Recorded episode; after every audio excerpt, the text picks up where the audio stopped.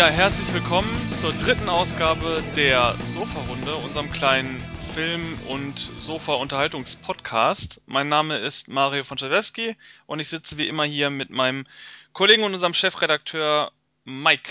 Guten Tag. Hallo, auch von mir natürlich herzlich willkommen. Ja, und äh, mich freut es, dass ihr wieder eingeschaltet habt. Ja, wir haben heute wieder einen bunten Strauß an Filmen, die wir teilweise schon schriftlich rezensiert haben, was ihr auf unserer Internetseite sofahelden.de findet und auch teilweise einige Filme, die noch erscheinen und ähm, die auch von uns in einer Kritik noch ähm, erscheinen werden. Und ähm, ja, ich würde sagen, Mike, vielleicht fängst du diesmal an. Kann ich tun. Ähm, ich würde dann einfach mal anfangen und zwar mit dem Film Im Herzen der See und zwar äh, kurze Vorgeschichte dazu.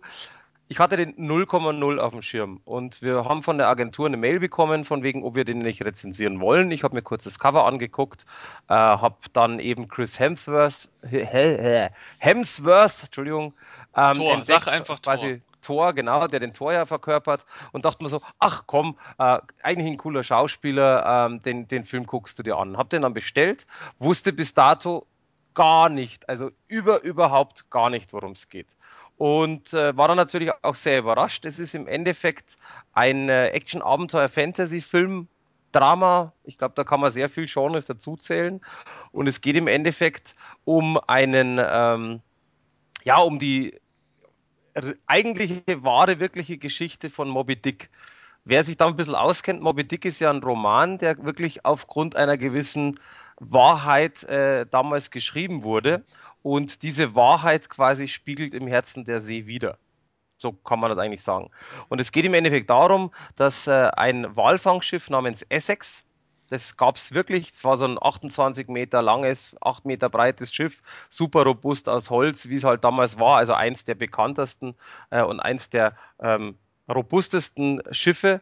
Und es ging darum, dass einfach einer äh, mit dem Namen Owen Chase, das ist eben der Thor oder beziehungsweise Chris Hemsworth, äh, quasi geht auf See, Walfang und möchte quasi mit seiner Familie, also beziehungsweise mit seiner Frau, die ein Kind äh, bald bekommen wird, ja, dadurch in eine bessere Gegend ziehen. Und es ist halt so, dass die früher immer Wale äh, gefangen haben, abgeschlachtet haben, haben quasi mit dem Walfett, was da rauskam, ähm, quasi so eine Art Öl gemacht. Also es ist sehr interessant auch, wie, wie die das gemacht haben, beziehungsweise was da damals tatsächlich passiert ist. Und darum geht es in dem Film. Und es geht aber einfach nicht darum im Film, dass die das tun, sondern dass natürlich dann eben ein großer Wal kommt und ja, ohne zu spoilern, was da natürlich dann passiert. Ich meine, wer Moby Dick kennt oder die Geschichte rund um Moby Dick kennt, weiß natürlich, was passiert. Aber es ist super geil dargestellt. Also wirklich Optisch ist der Film eine absolute Wucht. Schöne Kostüme, richtig schöne Settings. Dann äh, das Ganze auf dem Schiff, die Effekte, die Wellen, die Wale. Also das sieht alles sehr, sehr geil aus. Und ähm, er ist halt auch sehr, sehr, wie soll ich sagen, sehr, sehr dramatisch. Also es geht tatsächlich ja darum, was passiert ist äh, und wenn man natürlich ein bisschen weiter denkt, dass das wirklich früher passiert ist und dass eben dann 30 Jahre später von einem quasi dann aufgrund dessen Moby Dick das Buch geschrieben wurde, was ja jeder kaufen kann und auch, eigentlich auch jeder kennt, zumindest den Roman kennt jeder, äh, also dass es den gibt, muss ich sagen, ist es echt gigantisch und ich war dann super, super überrascht. Das Einzige, was ich ein bisschen extrem fand, ist, dass der Film ab zwölf Jahre freigegeben ist. Warum? Zu, zu brutal oder? Es ist schwierig zu sagen. Also er ist eigentlich nicht brutal, wenn man es so nimmt, weil ähm, geht ja, wie gesagt, Walfang, bla bla hin und her. Aber man sieht schon ein paar Szenen, eben zum Beispiel, wie auch ein Wal wirklich abgeschlachtet wird. Und wenn man bedenkt, und das Thema hatten wir ja schon mal, wenn man bedenkt, dass Sechsjährige mit Verbindung mit Erwachsenen den angucken dürften, jetzt von offiziell von der FSK, dann ist das schon ein bisschen zu heftig. Ja, also diese, diese ähm, Freigabenbestimmung, die du meinst, die gilt ja fürs Kino. Da ist der Film ja raus, soweit ich weiß. Ähm, der lief ja auch nicht so besonders gut. Und jetzt auf DVD ist natürlich mit FSK 12 schon gesichert, dass den äh, unter 12-Jährige nicht sehen sollen. Ich wollte gerade sagen, das nicht. Das war jetzt nur einfach natürlich generell die, die, die Sache, also jetzt fürs Kino natürlich. Ich meine, die, die Erwachsenen oder normalerweise schaut, schauen die Elternteile auch ganz grob, äh, was was man anschauen sollte. Äh, mir geht es jetzt nicht darum, sondern auch, also diesen Film würde man mit einem Sechsjährigen nicht anschauen. Da ist es, glaube ich, geschichtlich einfach auch zu viel oder zu hoch. Aber es war, wie gesagt, ich war da einfach nur so ein bisschen überrascht, weil der hat schon ein paar Szenen, die schon also brutal in Anführungszeichen sind, äh, wo man halt auch wirklich, ich sag's jetzt mal so, ähm, sich teilweise so eine Träne nicht zerdrücken kann. Also ich, ich saß da schon auf der Couch und dachte mir schon, boah, das ist schon echt jetzt brutal. Also wie die damals die Wale gefangen haben, was die gemacht haben, dass die, eben dieses, dieses Gold, äh, wie es ja früher immer äh, hieß, eben auch rausbekommen haben aus den Walen. Also eben dieses Walfett beziehungsweise das Öl. Ähm, ist aber wie gesagt sehr, sehr geil gemacht und ähm, ist auch ein sehr, sehr spannender Film. Also das ist wirklich so, wer diese Richtung mag, so Abenteuer-Action-Film, was eben auch im zweiten Teil dann sehr dramatisch wird, der sollte auf alle Fälle einen Blick drauf werfen. Vor allem, weil der halt äh, geschichtlich auch korrekt ist. Also das ist eben, finde ich persönlich immer wichtig, dass das halt einfach nicht nur irgendein Film ist, der zufällig aus irgendeinem Drehbuch äh, äh, von irgendeinem Drehbuchschreiber gemacht worden ist, sondern dass tatsächlich da was dahinter steckt. Mhm. Ja, ähm, man muss vielleicht noch dazu sagen, der Film erscheint über Warner Home Video und am, ist am 7.4. Äh, herausgekommen. Also kann man überall kaufen, leihen und so weiter. Ja, genau. Äh, welche Wertung hast du dem Film gegeben? Du hast ihn ja auch äh, schriftlich kritisiert. Ich habe den tatsächlich neun von zehn gegeben. Ähm, ich habe wirklich lang überlegt, weil äh, für mich war das halt sowas so, ja, ist es wirklich so eine neun? Weil äh, eine neun ist für mich halt ein Film, der mich durchwegs unterhalten hat. Und ähm, muss aber gestehen, eben tatsächlich, das hat er eigentlich auch. Also es ist halt kein Film, wo, wo ich mir jetzt ein zweites Mal angucke und sage dann, ich mache das jetzt, weil der Spaß macht sondern ich gucke mir ein zweites Mal an, weil der einfach von der Machart her wirklich einfach nur, nur gigantisch ist und ähm, weil er halt einfach auch, also schauspielertechnisch zum Beispiel, richtig gut ist. Also ich meine, man merkt halt schon, dass Thor ein guter Schauspieler ist und einfach nicht nur Tor spielen kann, sondern einfach auch weitaus mehr. Also wie gesagt, alleine die Dramatik in dem Film ist schon nicht ohne. Ja, okay. Ja, dann klingt das ja nach einer Empfehlung. Und ich mache direkt weiter mit einem Film, der keine Empfehlung ist. Und zwar nennt sich dieses Spektakel ähm, The Amityville Theater. In Deutschland zumindest. Im Original heißt der Film äh, The Amityville Playhouse. Das ist ein Low-Budget oder beinahe No-Budget-Film äh, von 2015 aus Kanada, wenn mich nicht alles täuscht. Aus Kanada, genau. Der ist bei uns am 15.04. Äh, erschienen über Edel mit einer Freigabe ab 18. Also nicht nur der Titel ist verändert, sondern auch die Freigabe, denn der Film ist eigentlich schon ab 16 freigegeben und ähm, ja, das wird jeder merken, der sich den Film anguckt. Ich kann es aber nicht empfehlen, weil der Film schlecht ist. Ähm, er handelt von von einem jungen Mädchen, Name, ich glaube, der war Fawn oder so. Fawn äh, hat irgendwie ihre Eltern verloren und erbt ein Theater, Schrägstrich Kino, so ein, so ein altes ähm, ja, Kinotheater, wo man halt Kino und Theater gleichzeitig äh, machen kann, theoretisch. Und ähm, das ist irgendwie verlassen. Und äh, sie will da mit ihren Freunden irgendwie die Nacht verbringen, wie auch immer. Und dann ist in diesem Haus äh, irgendeine Spukgestalt, beziehungsweise mehrere Spukgestalten, die dann diese Gruppe von Jugendlichen auf Trab hält. Das Ganze soll in Amityville spielen, also der bekannten Stadt, die ja schon, also da gab es ja diese Geschichte mit dem, ähm, jetzt will ich nicht lügen, äh, mit dem, mit dieser Familie. Da gibt's ja dann diesen Ursprungsfilm, der dann äh, zahlreiche Fortsetzungen bekommen hat. Ähm, Gab's noch mehr Filme, oder? Ja, ja, ja, ja. Da gab es auch ein Remake von und da kommt ja demnächst auch wieder was Neues raus, was irgendwie vor, also ein neuer Kinofilm von den Weinstein-Leuten, glaube ich, der verschoben wurde. Da gab es irgendwelche Querelen und auf jeden Fall will dieser Film auch irgendwie in dieses Spektrum mit reinspielen, obwohl er offiziell jetzt mit dieser ganzen Reihe so nichts zu tun hat. Die Stadt heißt halt so und da ist dann auch dieses Theater und dieses Kino. Und ja, also der Film ist, hat zwar eine gute Technik für einen Low-Budget-Film, also kameramäßig läuft es schon ganz gut, aber die Schauspieler sind schlecht, die Geschichte ist uninteressant, der Twist ist gezwungen und nicht wirklich überzeugend. Gewalt gibt so gut wie gar nicht. Äh, Grusel auch nicht, weil die Geisterfiguren, Masken sind ziemlich schlecht. Äh, ist halt alles so ein bisschen sehr billig. Der Film hat bei IMDb auch eine 2,2 von 10, also ist, äh, im Grunde Warnung von allen Seiten, braucht man nicht machen. Ich gebe solchen Filmen ja dann doch immer gerne mal Chancen, weil ich kenne auch einige Filme, die super schlecht bei der, bei der Masse so weggekommen sind, die eigentlich gar nicht so schlecht sind.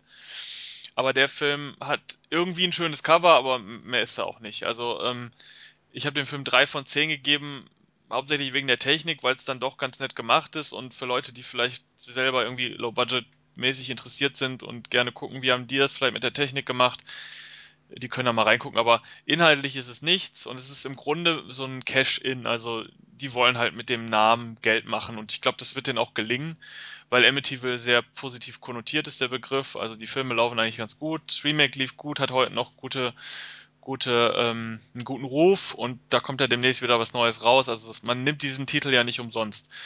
Und bei denen ist es halt daneben. Braucht man nicht gucken, lohnt sich nicht. Klingt nach einer Geldmaschinerei oder nach einer Geldmacherei auf alle Fälle. Ja, also ich meine, Edel bringt ja gerne mal diese ganzen amerikanischen oder in dem Fall jetzt kanadischen Low-Budget-Dinger raus. Äh, die lassen sich gut verpacken, schönes Cover und so weiter. Vielleicht noch kurz, die Synchro von dem Film ist nicht ganz so schlimm, wie viele neue Synchronisationen von Edel manchmal sind. Die ist okay, kann man machen, aber auch nicht wirklich gut. Also man gibt sich dann gerne ein bisschen Mühe, was das Cover angeht, aber was da drin ist, das lässt man dann so ein bisschen vor sich hingammeln und will nicht wirklich Qualität bringen. Ich komme gleich noch zu einem anderen Beispiel, was ein positives Beispiel von Edel ist weil die bringen ja nicht nur sowas raus, sondern die bringen auch noch eine andere, andere Schiene raus. Aber warte mal kurz, bevor du, bevor du umschwenkst. Ich schwenk noch nicht weil... um. Äh, du bist der Nächste. Ich äh, so, okay. werde die, die Kritik nehmen wir als letztes dann. Du hast ja noch was und was Positives und das äh, lasse ich, lass ich dir dann den Vorrang.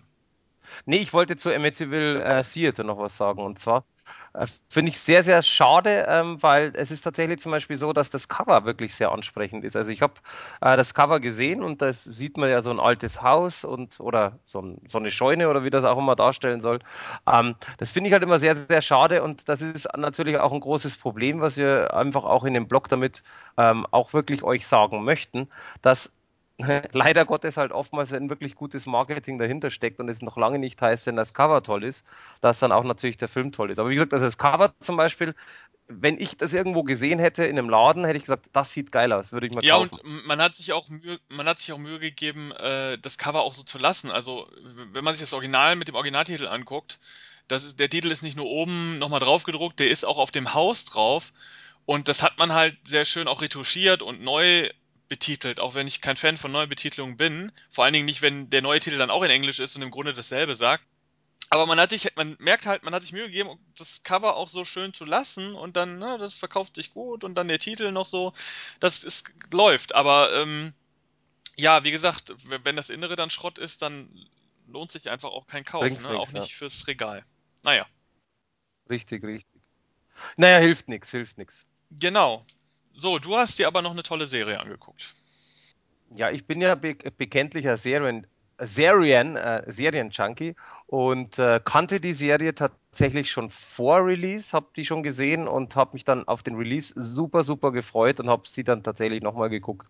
Und das ist bei mir tatsächlich selten, dass ich innerhalb von äh, ein, zwei, wobei sagen wir ein, zwei so ein bisschen übertrieben, sondern innerhalb von vier, fünf Monaten eine Serie zweimal komplett schaue. Und zwar American Horror Story. Und ähm, es geht mir da in dem Fall natürlich um den neuen Release, also um Freak Show, das ist die Staffel 4. Und wer American Horror Story nicht kennt, dem sei schon mal so viel gesagt, dass jede Staffel in sich abgeschlossen ist. Und äh, also das bedeutet auf gut Deutsch, und das ist das Schöne an, an American Horror Story, dass man eben jederzeit auch mit der vierten einsteigen kann ohne dass man im Endeffekt die zum Beispiel dritte gesehen hat. Und das ist eigentlich eine, ein, in meinen Augen super geiles Konzept, weil jede in sich geschlossen ist und äh, sind zum Beispiel jetzt bei der vierten, also bei Freakshow sind es 13 Folgen und man weiß ganz genau, wenn ich die abgeschlossen habe, äh, beziehungsweise wenn ich die gesehen habe, ist ja abgeschlossen und ich kann jederzeit auch dann zum Beispiel erst die vierte sehen und dann die erste. Gibt ein paar Serien, die sind so und das finde ich auch sehr, sehr geil. Äh, vor allem, es geht eben nicht darum, dass die in dem Sinn abgeschlossen ist, wie man vielleicht denken mag, sondern es geht tatsächlich um komplett was anderes. In dem Fall American Horror Story Freak Show. Es geht um wie der Name beziehungsweise auch das Cover, beziehungsweise auch wenn man Fotos gesehen hat, so ein bisschen verrät. Es geht um einen, ja, so eine Art Zirkus, die verschiedene, und ich sage das jetzt nicht ich, sondern auch im Film werden es Monster genannt.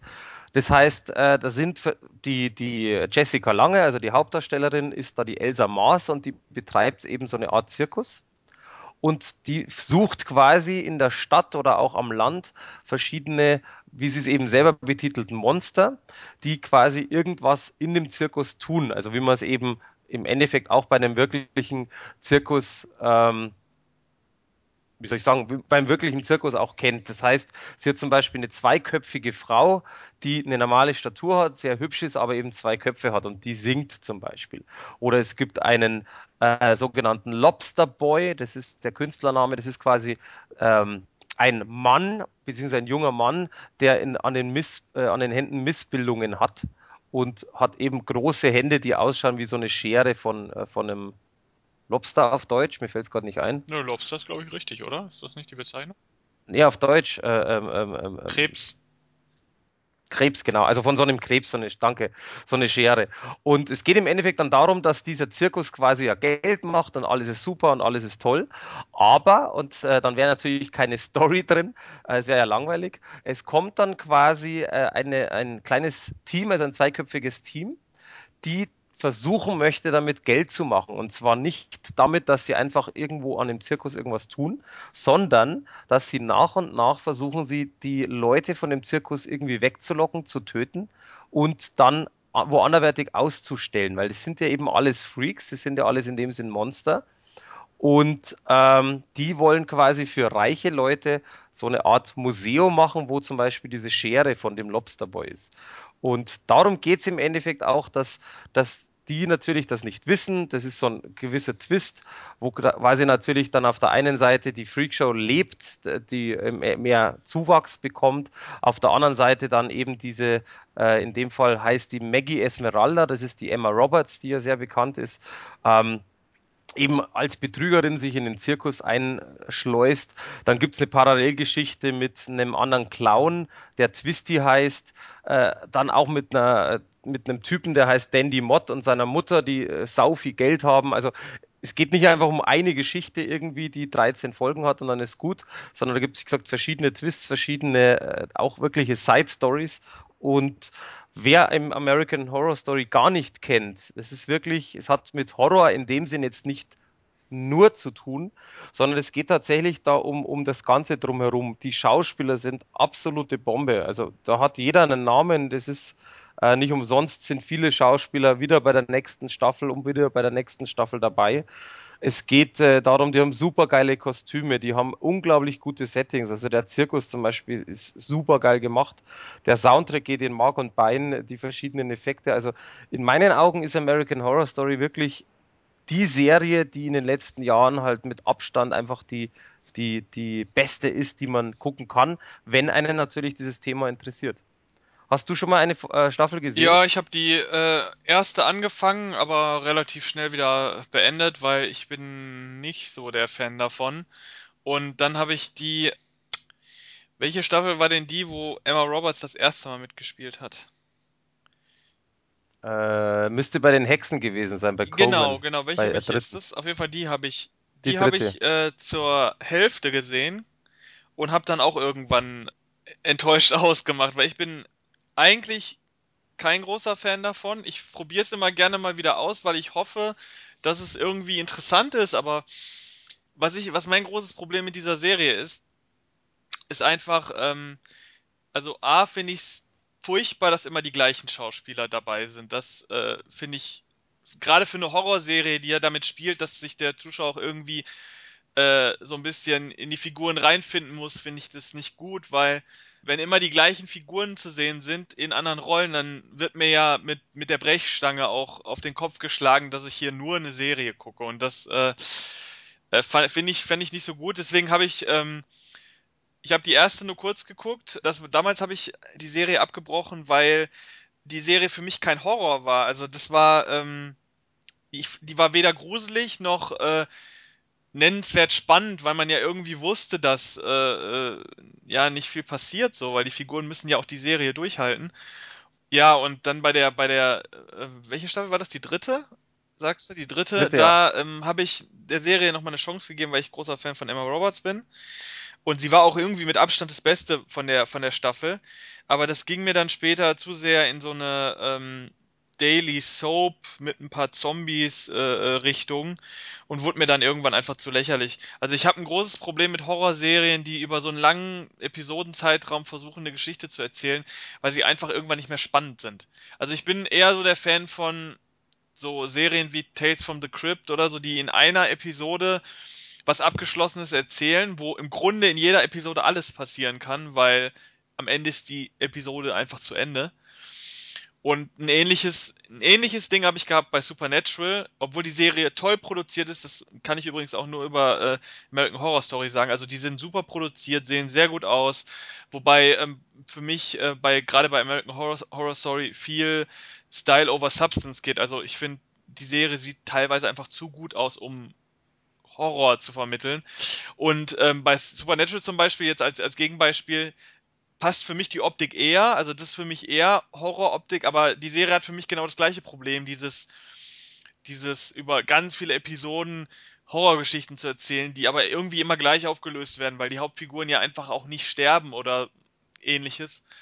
Es ist halt schwierig. Also ich, da habe ich so ein bisschen Probleme mit damit. Ich glaube, wenn American Horror Story oder so eher in so eine, ja, in so eine Thriller-Richtung gehen würde, was einfach besser für so eine lange Laufzeit, so viele Episoden ausgelegt ist, dann würde ich die, glaube ich, besser finden. Aber gut. Dann hast du aber tatsächlich die falsche gesehen. Also, ähm, ich muss dazu sagen, es ist klar, jeder hat eine andere Meinung, ganz klar. Aber in meinen Augen ist zum Beispiel Coven, also die dritte mit den Hexen, in, absolut die schwächste. Äh, ist tatsächlich so, wie du sagst, es ist im Endeffekt, da fehlt mir auch ein bisschen die Substanz, ist teilweise sehr langweilig. Bei, bei ähm, Freakshow zum Beispiel ist es tatsächlich anders und jetzt ohne zu spoilern, was jetzt an dieser Stelle sehr schwierig ist, weil du sagst zum Beispiel, die, die Hauptdarsteller müssen durchhalten, die ganze Show. Das ist komplett anders. Also mehr sage ich dazu jetzt nicht. Ähm, wie, wie du ja vorher aufgrund meines, meiner Aussage gesehen hast oder gehört hast, worum es geht, das ist tatsächlich komplett anders. Also da überleben nicht alle so lange. Mehr sage ich dazu jetzt nicht.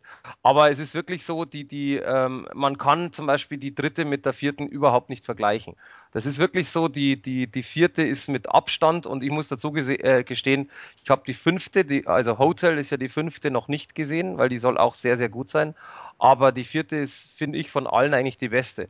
Kurz, kurz zu dem, was du gesagt hast mit den Schauspielern. Ich weiß, was du meinst. Ich war da anfangs auch sehr skeptisch, dass quasi immer die gleichen Schauspieler verwendet werden.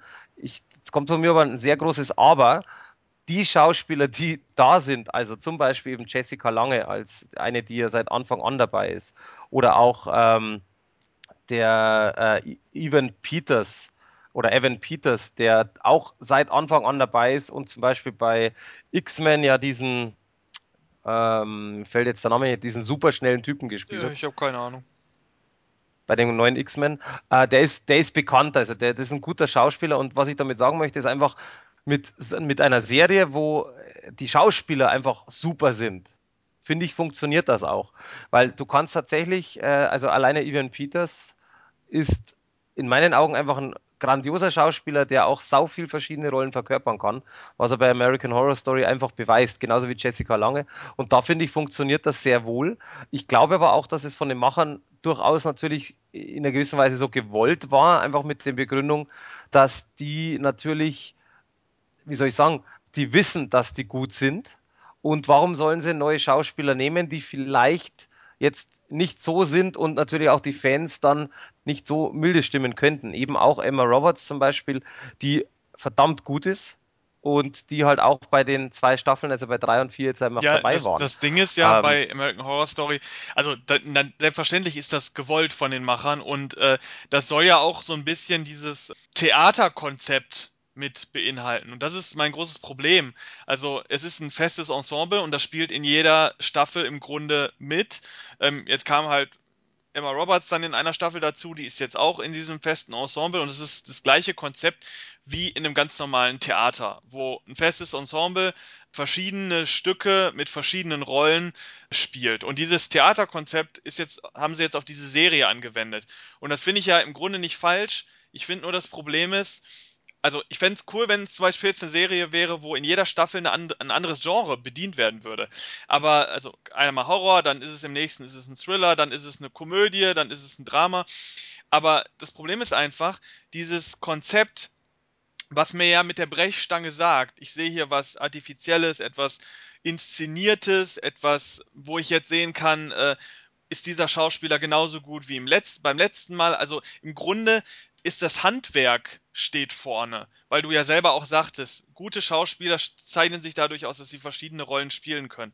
Und das ist diese Serie. Im Grunde ist die Serie ein großes Showreel für die verschiedenen Schauspieler. Die können im Grunde nach zehn Staffeln können sie mit, dem, mit der Serie rausgehen und sich bei jedem, bei jeder Agentur nochmal bewerben, weil sie ein riesiges Portfolio an verschiedenen Figuren haben. Das finde ich alles super gut und ist handwerklich auch eine tolle Sache. Wenn man sich für sowas interessiert, finde ich das super. Aber für mich als Zuschauer, der im Grunde eigentlich nur Horror sehen will, im Sinne des Horrors, wie wir ihn heute verstehen, ne, also was man so alles im Kino sieht und so weiter, der bekommt es nicht. Also für mich, ich sehe immer nur dieses Theaterstück, was mir da eine Gruppe von Leuten aufführt, die alle talentiert sind, aber wo ich im Grunde immer nur sehe, aha, das ist Schauspielerin Cassie Bates als und nicht äh, die Figur als Figur. Wenn ich über die, eine Staffel reden würde, würde ich auch immer wieder sagen, ja, übrigens hier, als Cassie Bates dann den und den umgebracht hat, sage ich jetzt mal so ganz äh, platt. Ich würde nie die Figur sehen, sondern immer nur die Schauspieler. Und das ist mein großes Problem mit diesem ganzen Konzept, auf, also ausgeführt auf einer Serie. Und deswegen habe ich halt irgendwann gesagt, okay, die Serie ist wohl eher nichts für mich, auch wenn ich es gern gehofft hätte, dass sie mir vielleicht irgendwie gefallen könnte. Aber gut, das, wie gesagt, das sieht ja auch jeder anders. Ähm, du musst ja jeder selber und wissen. wenn sie dir gefällt, dann genau, scheint richtig, ja genau richtig. in die, in die Kerbe zu schlagen, die ein Publikum äh, haben könnte für die Serie und das ist ja dann super. Verkauft sich ja auch sehr gut, ne? Absolut. Also ich wollte gerade sagen, also mein, meins ist es auf alle Fälle. Meine Freundin guckt da auch super gerne mit. Also wir haben äh, jetzt, wie gesagt, alle vier geguckt und ähm, sind von allen vier auch begeistert.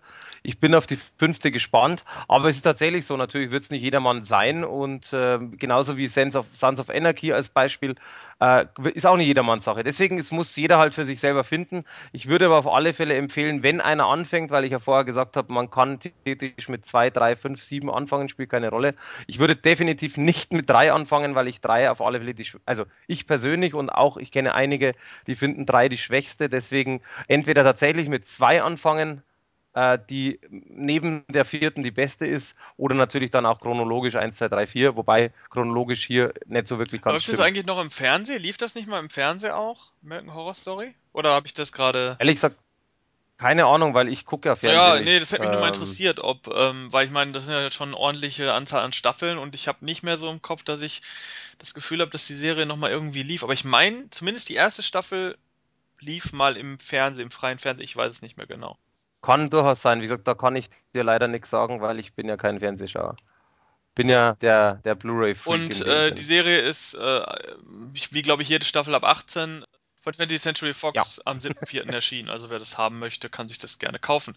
Wir haben auch eine Kritik online. Ne? Du hast dem Film, soweit ich das gerade sehe, 9 von 10 gegeben. Ist das richtig? Ich habe neun, genau. Wichtig ist, weil du sagst, die ist ab 18, die ist auch absolut zu Recht ab 18. Also das ist, finde ich auch bei der Serie wirklich mega wichtig, weil ähm, besonders jetzt bei der vierten, äh, es ist, sind schon ein paar Szenen, wo ich einfach sage so, oh, leck mich am Arsch, das ähm, hat jetzt schon, das war jetzt schon böse. Deswegen, also da ist es wirklich kein Meckern, da ist es gut so weil, äh, wie gesagt, also es gibt ja verschiedene Side-Stories da und, und du hast ja mitgehört, worum es eigentlich geht. Und alleine Twisty, der Clown zum Beispiel, äh, der, wenn man nur die Fotos anschaut, schon sehr, sehr furchteinflößend aussieht, ähm, der macht so ein bisschen was und das, wie gesagt, da geht schon teilweise ab. Also es ist schon gut so, dass, dass die äh, Macher das, äh, beziehungsweise dass die FSK da auch das ab 18 freigeben hat. Ja, der folgende Film, den ich bespreche und der auch dann unser letzter in der Kritiken-Ecke ist, ähm, ist auch ab 18 und kommt, wie vorhin schon ähm, angeteasert, auch von Edel, ähnlich wie äh, Amityville Theater. Im Gegensatz aber zu Amityville Theater ist der Film gar nicht so schlecht, denn äh, es handelt sich um in Deutschland unter dem Titel Das Haus mit dem Folterkeller bekannten äh, Horrorfilm, der schon eine ganze, ganze Ecke älter ist.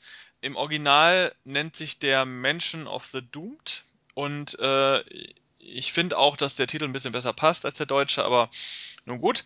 Der Film ist. Äh, Wie oft? Ja, so. ja, genau. Also ich meine, ähm, der Film stammt ja jetzt aus einer Zeit, wo die Titel noch so waren wie Das Haus mit dem Folterkeller. So würde heute kein, kein Film mehr heißen. Aber ja, der Originaltitel ist besser. Der Film ist von 1976 tatsächlich, also schon ein ganzes Stück alt und auch noch vor äh, den, den gloriosen 80er Jahren. Es ist eine der ersten Produktionen von Charles Band. Das ist ein amerikanischer Low-Budget-Produzent, einer meiner Liebs Lieblingsproduzenten und Regisseure aus Amerika. Er macht heute noch unzählige Filme, ist im Grunde der Kopf von Full Moon Productions, beziehungsweise Full Moon Pictures heißt es genau. Die bringen heute noch unzählige an B-Filmen ähm, heraus, Filme, die man so eigentlich nirgendwo herbekommt. Läuft so ein bisschen parallel zu Asylum. Und die haben früher eine ganze Menge sehr, sehr gute Filme gemacht. Auch Filme, die man auf den ersten Blick gar nicht so in die B-C-Schiene einsortieren würde. Da fällt auch ein Film drunter, den ich vor kurzem rezensiert habe, den man auf unserer Seite findet, Tourist Trap und ein Film, den du kritisiert hast, der fällt allerdings doch deutlich in die C-Movie-Schiene ähm, Demonic Toys. Findet man uns auf der Seite. Aber bei ähm, Das Haus mit dem Folterkeller ähm, handelt es sich um einen der ersten Filme von Charles Band, also noch in ganz jungen Jahren hat er den produziert. Und bei dem Film handelt es sich tatsächlich auch um einen eher ernst gemeinten Horrorfilm, der zwar aus heutiger Sicht ein klassischer B-Movie ist, aber aus der damaligen Sicht durchaus also seine, seine ernsthafte Relevanz hatte. Und zwar geht es da um einen äh, Wissenschaftler, der eine Tochter hat, die bei einem Autounfall blind geworden ist. Und er war tatsächlich live dabei und ist da auch äh, immer noch mitgenommen und versucht händeringend diese Blindheit zu heilen. Und er ist nun mal Wissenschaftler, setzt sich mit äh, der Biologie des Menschen auseinander und vor allen Dingen seither dann auch mit der Biologie des Auges. Und er ja findet eine Möglichkeit, ähm, die, sie von der Blindheit zu heilen und möchte dafür lebende Augen transplantieren. Das macht er dann auch und merkt dann allerdings, ja, das hat doch nicht so ganz geklappt. Zwar kann sie wieder sehen, aber kurze Zeit später hat sie dann auf einmal Entzündungen und äh, kann auf einmal doch nicht mehr sehen und es muss wieder erneuert werden. Und so sucht er ja händeringend in Anführungszeichen Freiwillige, den er lebende Augen entnehmen kann und an seiner Tochter weiter herumbasteln kann. Und er Klingt ja, also es ist schon eine Geschichte, wo man sich denkt, wow, okay, das ist klassischer B-Movie-Stoff.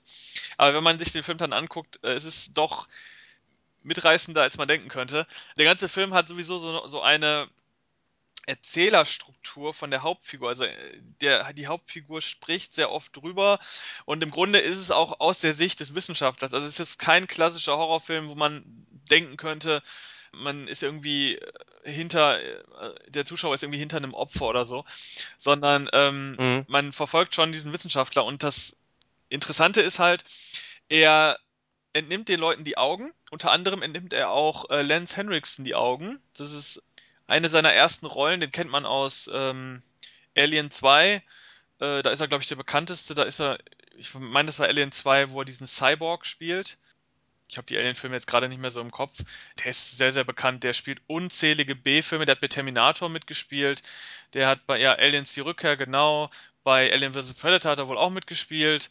Also, bekanntes Gesicht. Ähm, das ist eine seiner ersten Rollen. Und ihm werden auch die Augen entnommen und diese ganzen Opfer landen dann in diesem besagten Keller, wo der deutsche Titel uns schon sagt, es würde sich um einen Folterkeller handeln. Das ist es jetzt tatsächlich nicht. Es ist mehr so ein Aufbewahrungskeller. Und diese Opfer werden dann in diesem Keller gefangen gehalten, so klassisch mit, mit Gitterstäben und so weiter. Und die werden so langsam wahnsinnig, weil sie ja nichts mehr sehen. Und die sind dann teilweise zu mehreren in so einem Käfig drin und wissen gar nicht, wer der andere ist und so weiter und versuchen dann halt auch irgendwie zu entkommen. Und das kommt dann zu so Szenen wie, dass eine, eine von den Patientinnen dann äh, ohne Augen auf die Straße läuft und dann überfahren wird, weil sie ja nicht sieht und irgendwie in Panik geflüchtet ist und die Möglichkeit dazu hatte. Also ganz abstruse Szenen. Äh, ich finde sowieso Horrorfilme, die so Körperhorrorfilme sind. Es ist ja jetzt kein klassischer Körperhorror, aber dadurch, dass doch der Fokus darauf gelegt wird, dass den Leuten A die Augen entnommen werden und B sie mit dieser mit diesem Handicap dann da in so einer Gefangenschaftssituation äh, sind, ist der Film schon ganz schön heftig. Äh, auch wenn gewalttechnisch da jetzt nicht so die Menge abgeht. Also es ist kein Splatterfilm. Dafür ist die Zeit auch noch nicht gewesen, als der Film erschienen ist. Zumindest nicht in dem Umfang, wie wir das heute äh, irgendwie gewohnt sind. Ähm, aber der Film ist ja, spannend, würde ich jetzt auch nicht direkt sagen. Also er ist interessant und tut schon weh irgendwie und man man, man versetzt sich die ganze Zeit auch so in diese Situation. Ne? Was würde sein, wenn? Ja, ist auf jeden Fall interessant zu gucken. Wenn man so für, auf alte Filme steht und damit klarkommt, dann ist der Film auf jeden Fall, ist der auf jeden Fall was für einen. Man muss allerdings auch irgendwie doch einen starken Magen haben für die ganze Geschichte und für die Handlung. Der Film, wie gesagt, erscheint von Edel, ist auch, soweit mir das bekannt ist, ungeschnitten. Das war ein Film, der lange Zeit indiziert war und dann vor, es ist schon ein paar Jahre her, dass der vom Index äh, runtergekommen ist, glaube ich. Und was Edel ja dann gerne macht, ähm, das habe hab ich ja jetzt auch schon mit mehreren Kritiken auch schon gezeigt, dass, äh, dass die diese VHS-Kassetten nehmen und dann ohne großen Aufwand, muss man jetzt dazu sagen, auf DVD bannen und dann verkaufen. Was ich im Grunde super finde, es ist natürlich eine, eine günstige Art, an Filme zu kommen und die auch schön zu verpacken und zu verkaufen.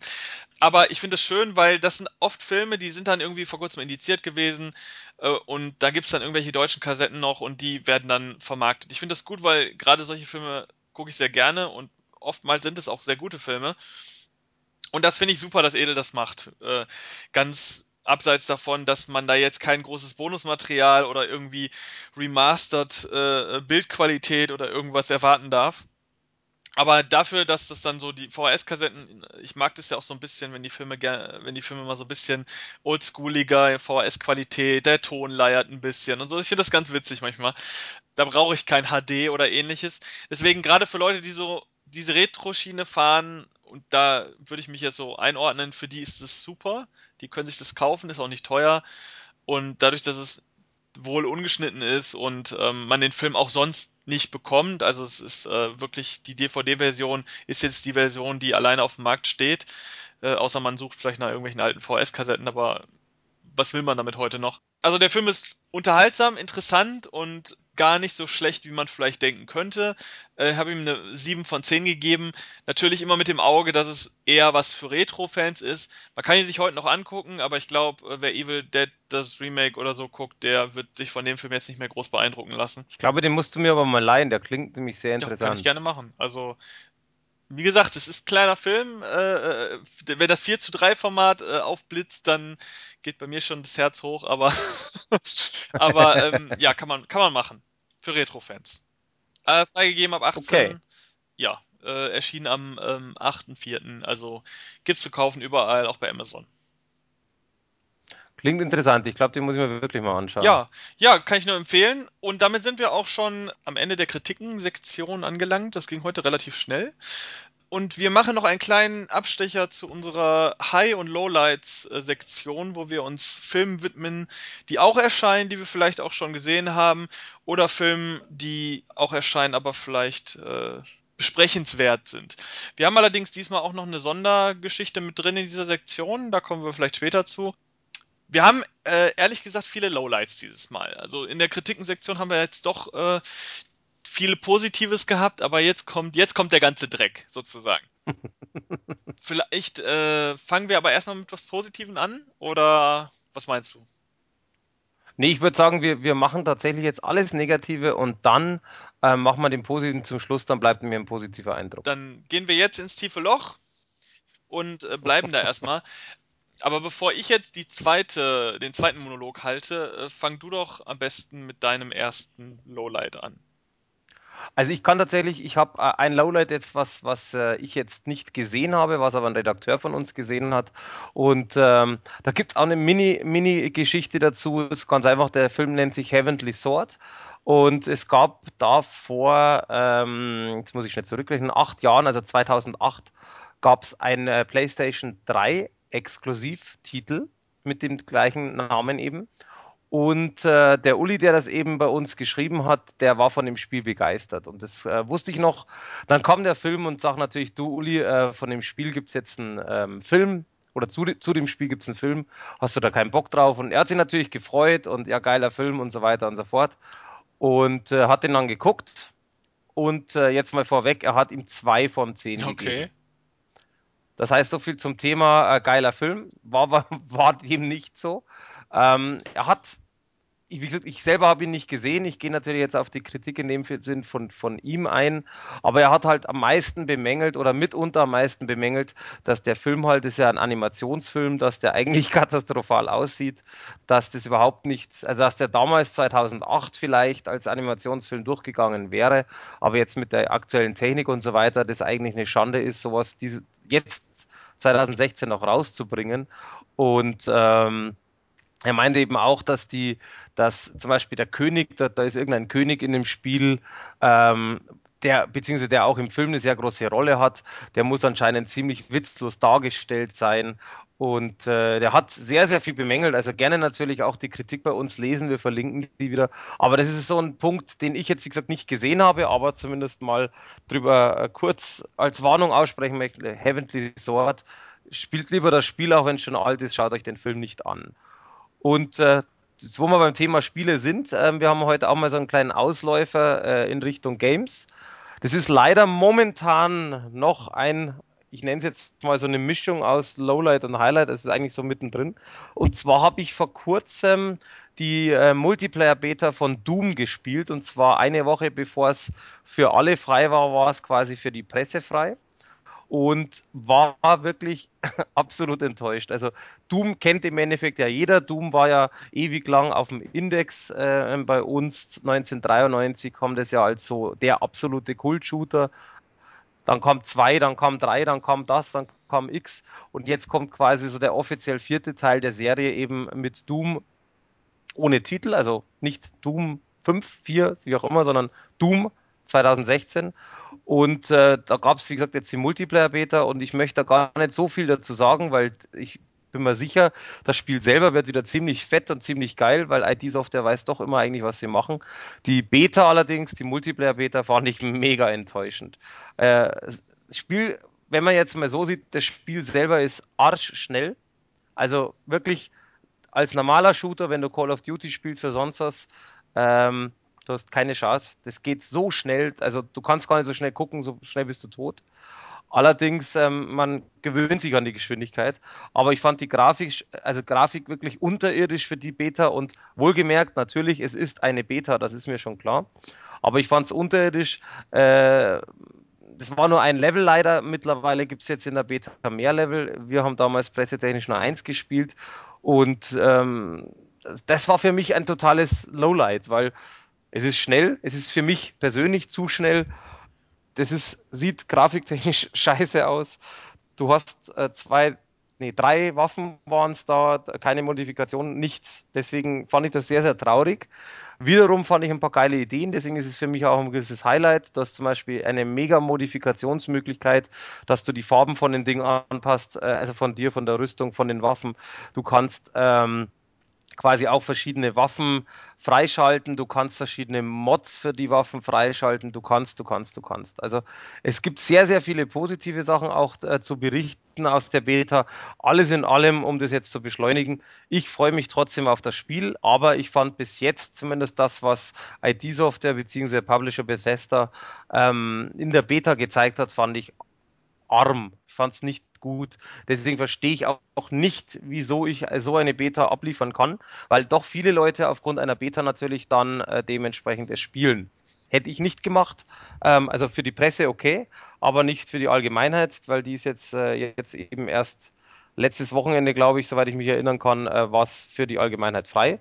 Und da muss ich sagen, haben sie sich, glaube ich, eher selber ein Ei gelegt. Aber gut, sei dahingestellt. Ich, war, ich freue trotzdem, äh, ich freue mich trotzdem auf das Spiel. Wenn's ja, also das mit der Schnelligkeit wundert mich ehrlich gesagt nicht, weil wurde nicht sogar gesagt, dass ähm, das Spiel eher wieder in so eine Richtung Quake, äh, ähm, Multiplayer, äh, wie sagt man, ja, so Wettkampf, Wettkampf-Shooter gehen soll. Das war ja, die ursprünglichen Spiele waren ja eher nicht so. Und wenn ich mich daran erinnere, so Spiele wie Unreal Tournament und Quake, die sind ja auch unfassbar schnell. Also, weil du das jetzt mit Call Ja, of Duty vergleichst, da ist ja Call of Duty wirklich langsam gegen. Richtig. Also es ist tatsächlich, es geht, wie du schon sagst, es geht in Richtung Unreal Tournament von der Geschwindigkeit. Wie gesagt, das soll kein Manko sein. Ich habe nur äh, für mich festgestellt, mir ist das viel Ja, du zu bist ja auch schnell. schon ein bisschen älter. ne? Ähm, ja, richtig. Deswegen, also ich habe, ich war auch nie letzter, muss man dazu sagen, von der Beta. Also es ist jetzt nicht so, dass ich jetzt da voll abgelust habe, aber ich bin da dann doch eher der gemütliche Shooter-Spieler, der jetzt mal zum Beispiel Call of Duty ist auch nicht meins, der dann sagt einfach so Battlefield, weil das ist jetzt von, von der Schnelligkeit Mhm. gerade recht. Oder tatsächlich zum Beispiel auch sowas wie äh, Division, das was halt einfach viel mehr taktisch ist. Sei aber wie gesagt dahingestellt. Es wird vielen Fans, ähm, es wird viele Fans da auch geben. Ich bin mir sicher, dass auch die normale Kampagne und das alles richtig geil sein wird. Aber wie gesagt, also die Beta war für mich persönlich einfach enttäuschend, was jetzt noch lange nicht heißen möchte, dass, äh, dass viele andere da keinen Ja, aber Spaß was mich, dran jetzt, was mich jetzt mal äh, ehrlich gesagt interessiert, ist es denn wenigstens schön brutal? Weil es heißt ja Doom. Die Beta waren, also die Beta selber, die äh, Multiplayer-Beta waren nicht brutal, also nicht sonderlich brutal. Du hast zum Beispiel, was ganz nettes ist, das ist ein neues Feature, das gibt ein Dämon. Das heißt, du hast die Möglichkeit, dass du dir quasi, da gibt es auch verschiedene zum Freischalten, in der, in der Multiplayer-Beta war es nur einer. Du kannst dir den quasi von Haus aus, bevor du spielst, aussuchen, welcher Dämon du dann irgendwann mal sein möchtest. Und äh, dieser Dämon ist quasi, der wird freigeschalten oder beziehungsweise anders. Du wirst zu diesem Dämon, wenn du eine Rune aufsammelst. Und das Spiel weist dich qua quasi darauf hin. Es sagt dir, die Rune ist jetzt verfügbar. Dann läuft natürlich jeder Idiot auf diesem, äh, quasi zu diesem Dämon auf die Map, dass du eben quasi die, die, der, der, zum Dämon wirst. Und das ist ein bisschen brutal dargestellt gewesen, einfach wenn dich der zerklatscht oder zerhaut. Also man sieht schon eine typische Brutalität. Das Problem ist, das ging einfach sau schnell, wie das Spiel auch ist, dass du da gar nicht dich drauf konzentrieren kannst. Und wie gesagt, die Grafik war jetzt in meinen Augen nicht wirklich gut, aber ich bin mir ziemlich sicher, dass das Spiel sehr, sehr brutal wird, wenn es fertig ist. Ich meine, es kommt ja bald, es kommt ja im Mai schon raus. Deswegen, ähm, ich bin da schon sehr, sehr gespannt drauf, aber es hat auf alle Fälle sehr viel Potenzial mit diesem Ja Demo. gut. Klingt, klingt interessant, klingt gut. Also, wenn ich, wenn ich eine, was ich, PlayStation 4 hätte, würde ich spielen. also wenn es fertig ist. Ich bin sowieso eher ein, ein Einzelspieler-Typ, also für mich äh, wäre Multiplayer sowieso eigentlich nichts. Ja, dann gehen wir jetzt direkt zu unserem dritten, also oder zu meinem dritten Lowlight jetzt in dem Fall. Ähm, und das ist äh, mehr eine, ja, ähnlich wie bei Amityville Theater, eher eine, eine Marketingwarnung. Dieser Film äh, nennt sich Albtraumcam. Das ist ein Horrorfilm, der eigentlich ähm, von 2005 ist, also schon was älter, und äh, nennt sich Nightmare. Also das ist der, der, der Ursprungstitel. Und der wird neu veröffentlicht unter diesem deutschen, schräg, deutsch-englischen Titel Albtraumcam von Soul Food Music Distribution. Am Klingt ja ja, bescheuert. also das, das ist ja so ein Label, die bringen auch gern, die bringen, glaube ich, auch viel ähm, Asylum-Zeug raus, aber auch viel Schrott. Das wird man sehen, wenn man die mal googelt bei, bei Amazon. Googelt bei Amazon ist auch sehr schön. Und 15.04. erscheint dieser, dieser Film. Das ist aber eigentlich egal. Es geht hauptsächlich darum, vor dieser Fassung zu warnen, denn dieser Film Nightmare soll nicht so schlecht sein, hat bei, bei IMDb eine Werte von 5 ungefähr. Das ist äh, solide. Ich kenne den Film jetzt auch nicht, aber was einem auffällt, wenn man sich mal ein bisschen informiert über diesen Film, ist ähm, die deutsche Veröffentlichungsgeschichte. Und zwar hat dieser Film unzählige Veröffentlichungen hinter sich. Also das scheint, dieser Film scheint wirklich durchgereicht worden zu sein. Ich weiß ehrlich gesagt nicht, ob es immer der gleiche Publisher ist, ich glaube aber nicht. Also ich möchte einfach nur mal ein paar Titel, ich, ich nenne jetzt mal ein paar Titel, unter, diese, unter denen dieser Film so erschienen ist. Blutiger Horrortrip, Bindestrich Nightmare. Playing with a Nightmare Camera. Ähm, Bloody Mhm. Horror Trip. Never Wake Up. Sex Nightmare. Und äh, jetzt äh, final äh, Albtraum Cam. Also das sind sechs Titel alleine, die ich gefunden habe. Die meisten haben irgendwie Bloody mit drin oder blutig. Horror Trip ist zweimal vertreten. Der Originaltitel Nightmare ist zweimal vert dreimal vertreten und Camera kommt auch ab und zu mal vor. Also es ist ein buntes bunte Mixtur aus irgendwelchen Horrorbegriffen, die wahrscheinlich vielleicht mit diesem Film zu tun haben. Ähm, ich kann es nicht so äh, ähm, nachvollziehen, aber diese Veröffentlichungsgeschichte zeigt schon so ein bisschen, äh, ja, entweder verkauft sich dieser Film gar nicht und man muss den irgendwie mit verschiedenen Titeln und Covern pushen. oder der Film verkauft sich so gut, dass es sich immer wieder lohnt, den neu zu veröffentlichen. Ich weiß nicht, was da los ist. Warum ich vor dem Film warnen will, ist, weil man diese, diese Marketingmasche wirklich nicht unterstützen sollte. Und vor allen Dingen auch, dass man sich diesen Film nicht in dieser Albtraum-Camp-Version kauft, weil man zahlt natürlich den Vollpreis dafür. Ähm, diese 1000 Versionen, die man da, ähm, ich habe ein paar Titel vorgelesen, die man alle auf dem deutschen Markt findet, die kriegt man bestimmt nachgeschmissen für, für, für nix.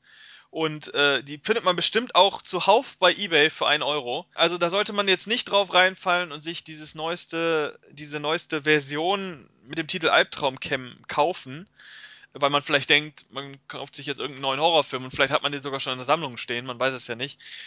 Gerade bei so vielen verschiedenen Veröffentlichungen von diesem Film. Also, das ist nur mal so ein, so ein Beispiel auch für einen Film, der wirklich äh, also durchgereicht wurde. Das muss man wirklich sagen. Es sind unfassbar viele Veröffentlichungen. Ich habe jetzt gerade auch keinen Film im Kopf, der so oft veröffentlicht wurde, mit so vielen verschiedenen Titeln. Ja, also ich war schockiert, als ich das gesehen habe. Ist auf jeden Fall keine Empfehlung. Wer den Film gerne gucken möchte, was ich nach diesen tausend Veröffentlichungen nicht glaube, weil den wahrscheinlich schon mhm. jeder hat. ähm, aber ähm, wer den gucken möchte, guckt vielleicht dann doch lieber mal bei eBay rein, ob er den für einen Euro kriegt oder so. Also bei so vielen Versionen, da kriegt man bestimmt irgendwie günstig. Sollte man sich nicht da kaufen, lasst euch nicht verarschen. Dafür haben wir aber jetzt zum Schluss ja noch eine, einen äh, sehr, sehr coolen Titel, wobei du da auch nicht ganz so begeistert warst wie ich.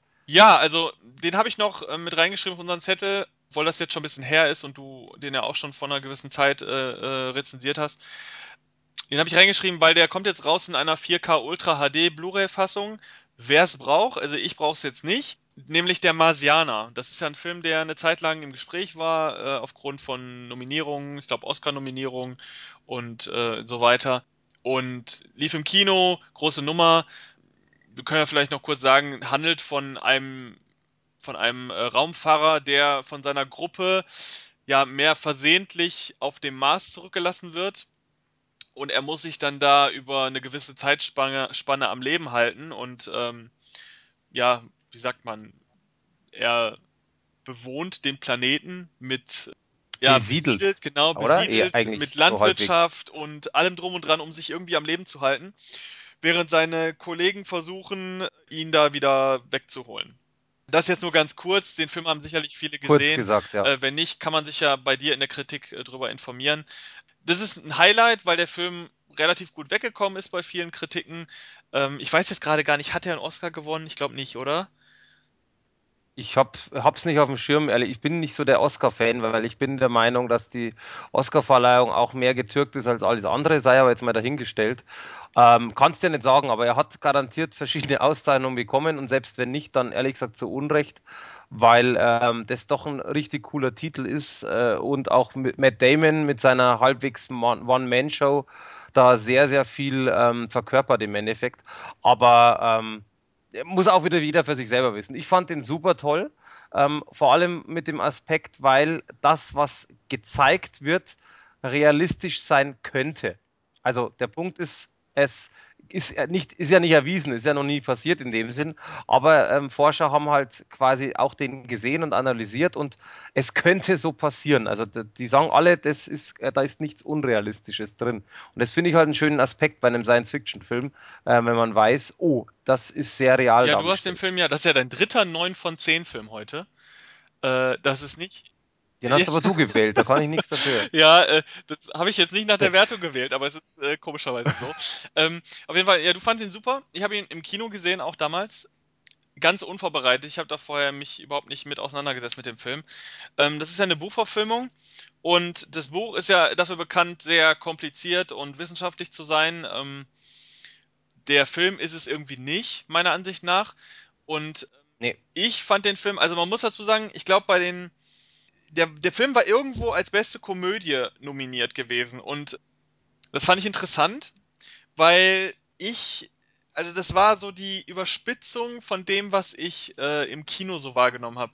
Ich fand den Film auch gut, also es ist ein, in, unterhaltsamer Film. Äh, bei mir wäre er wahrscheinlich eher so mit einer 6 von 10 weggekommen, weil ich fand den Film, da, für die, obwohl der Film ja eigentlich eine sehr dramatische Geschichte hätte, und ich sage bewusst hätte, ähm, ist er sehr locker, leicht und so überhaupt nicht mitreißend und dramatisch, muss ich sagen. Also für mich war das eher so ein, das ist für mich so ein Sonntagnachmittag Feel Good Film, weil in dem Film ja im Grunde alles funktioniert so, ne?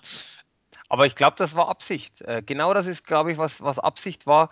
Wir haben teilweise auch wirklich geschmunzelt. Absichtlich äh, sind die Sachen alle drin. Also ähm, ich glaube, das ist, die wollten kein Drama, das so, oh mein Gott, der arme Mann. Ähm, das war eben genau diese Sache. Und deswegen finde ich aber unter, unter anderem den Film auch ja, so geil. Das ist mir schon klar. Die, die, natürlich wollten die kein Drama machen. Das, das sagt ja der Film in jeder Pore aus. Also das, der Film ist so gemacht, um äh, lockere Unterhaltung zu bieten.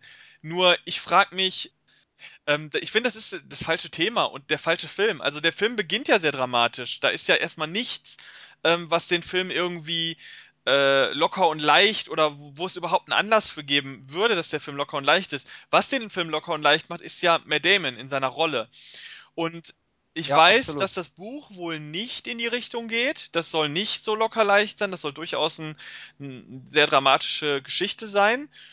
Aber für mich, man muss ja auch sagen, der Matt Damon in der in der äh, in dem Film hat auch immer irgendwie alles im Griff. Also dafür, dass er überhaupt nicht ausgebildet ist für das, was er dann in diesem Film auch macht, ist, nimmt er für mich das Ganze einfach viel zu locker. Also da ist nirgendwo eine Szene, da gibt es später dann mal eine Sekunde, wo er so ein bisschen zweifelt, aber das ist schon kurz bevor der Film zu Ende ist. Da habe ich mir dann gesagt, okay, so fürs Angucken ist ganz lustig und unterhaltsam, aber mitreißend oder geschweige denn spannend fand ich den Film wirklich nicht. Also äh, vor allen Dingen, und das ist für mich so der Vergleichsfaktor, ich habe den Film nachdem ich äh, äh, aus dem Kino gekommen bin, das klingt jetzt vielleicht ein bisschen blöd, aber ich habe den Film betitelt als, das ist so der, der kleine Außenseiterbruder von Gravity. Also das ist so der Film, der gerne Gravity wäre äh, an vielen Punkten, aber es für mich an keiner Situation auch nur ansatzweise schafft, äh, wie Gravity zu sein. Weil Gravity hatte für mich genau das Richtige geschafft. Auf der einen Seite hat Sandra Bullock einen sehr sympathischen, teilweise auch lustig, unterhaltsamen Charakter vertreten, der aber dann ab einem bestimmten Film der vollständigen Dramatik und Panik verfällt, so wie man es auch erwarten würde ab einem bestimmten Punkt, wenn man alleine durchs Weltall fliegt. Ähm, und diesen Spagat hat Gravity wunderbar hingekriegt. So, er fängt an als, als unterhaltsamer Film im Weltall und kriegt dann den Schnitt teilweise zu ganz hart dramatischen Szenen. Und ähm, das hat Marsianer für mich überhaupt nicht hingekriegt. Also äh, da habe ich mir gedacht, so, da gab es Szenen, wo man denken sollte, jetzt wird's dramatisch spannend oder jetzt kommen Komplikationen da, daher. Aber für mich hat das Drehbuch dann immer abgebremst und gesagt, Moment, wir dürfen die Zuschauer nicht zu sehr überlasten. Jetzt macht doch mal wieder einen coolen Spruch so. Und das ähm, fand ich nicht so cool. Also es ist immer noch ein unterhaltsamer Film, würde ich jedem zustimmen, der sagt, hat Spaß gemacht, sieht auch gut aus, der Film ist auch gut gedreht. Aber ja, es ist nicht mehr. Also meiner Ansicht nach darf man da jetzt kein, man darf kein Gravity erwarten. Und ich glaube, das ist so ein Maßstab, den vielleicht auch viele ansetzen werden, wenn sie sich den Film angucken, einfach weil die Stories ja relativ ähnlich sind. Ich weiß nicht, was, was ähm, hat dir denn so, also bist du mit der Erwartung reingegangen, dass das ein ja ein leicht, leicht lockerer Unterhaltungsfilm ist? Oder hast du nicht auch die Erwartung gehabt, dass man da eine dramatische Ein-Mann-Mission im Weltall ähm, ähm, zu sehen bekommt? Ich habe gar nichts erwartet. Ich wusste auch gar nicht, worum es geht. Ich wusste nur Marsianer, Punkt. Also ich wusste nicht die Geschichte, weil ich schaue ja keine Trailer. Und ähm, das Lustige ist, da widersprechen wir uns halt total. Ich persönlich fand Gravity zum Beispiel nicht so ja. besonders gut. ähm, und äh, deswegen, äh, also wie gesagt, ich hatte keine Erwartung und ähm, die, die Nicht-Erwartung wurde erfüllt. Von dem her. Aber es muss auch jeder für sich selber wieder entscheiden. Also wie gesagt, ich fand den gut. Ähm, ich könnte aber auch jetzt stundenlang noch drüber quatschen, was ich gut fand. Aber im Grunde genommen, ich fand den gut und unterhaltsam. Ist aber natürlich auch nicht jeder Ja, vielleicht, Sache. ich weiß nicht, ob das repräsentativ ist, aber vielleicht kann man tatsächlich sagen, wer Gravity super fand, wird vielleicht von Marsiana enttäuscht werden können. Weil der Gag ist natürlich, der Gag ist wirklich, ich würde Gravity Gravity tatsächlich 9 von 10 geben. Also da, da würde ich, ich würde die gleiche Wertung nehmen können für diesen Film wie für Der Marsianer. Ähm, und vielleicht ist es tatsächlich so, vielleicht ist das genau das, das Benchmark. Vielleicht ist es so, dass. Äh, Könnte sein. Man, ja. Also, wer, wenn ihr Gravity gut fandet, dann ist Marsianer vielleicht eher was Probiert's. fürs Fernsehen. und wenn ihr Gravity scheiße fandet, dann kauft ihn euch sofort. Ungefähr so. Genau. Das war jetzt ein schöner Ja, Abschluss wir, dann. sind- wir sind auch schon Ähm. durch. Es ging diesmal relativ schnell. Mhm. Von wegen, guck mal auf die Zeit. Ja, sonst, sonst kn kn knabbern wir immer an den 70 Minuten und jetzt sind wir ja noch nicht dran. Also es ist, äh, kann ja auch Stimmt. mal sein, aktuell sind nicht so viele mega krasse Oberblockbuster, die am Start sind auf dem Videomarkt so, die zumindest interessant wären zu kritisieren. Jetzt haben wir diesmal viele kleinere Filme gehabt. Äh, ja, damit würden wir dann das Ganze auch schon beenden und sagen dann einfach Tschüss, viel Spaß beim DVDs kaufen, Filme gucken, Kino gehen und ähm, wir hören uns in der nächsten äh, Podcast-Episode wieder. Ja, danke fürs Zuhören auf alle Fälle und ähm, wie wir auch schon mal mehrmals sagten, wir würden uns natürlich freuen, wenn ihr auch Kommentare hinterlässt. Wenn jetzt zum Beispiel eben der eine sagt, naja, ähm, ähm, ich finde das, was Mario sagt, absolut richtig, weil oder andersrum, äh, spielt keine Rolle. Ich würde mich auf alle Fälle freuen äh, und Mario mit Sicherheit auch und von dem her würde ich sagen, tschö mit Ö, bis bald. Tschüss.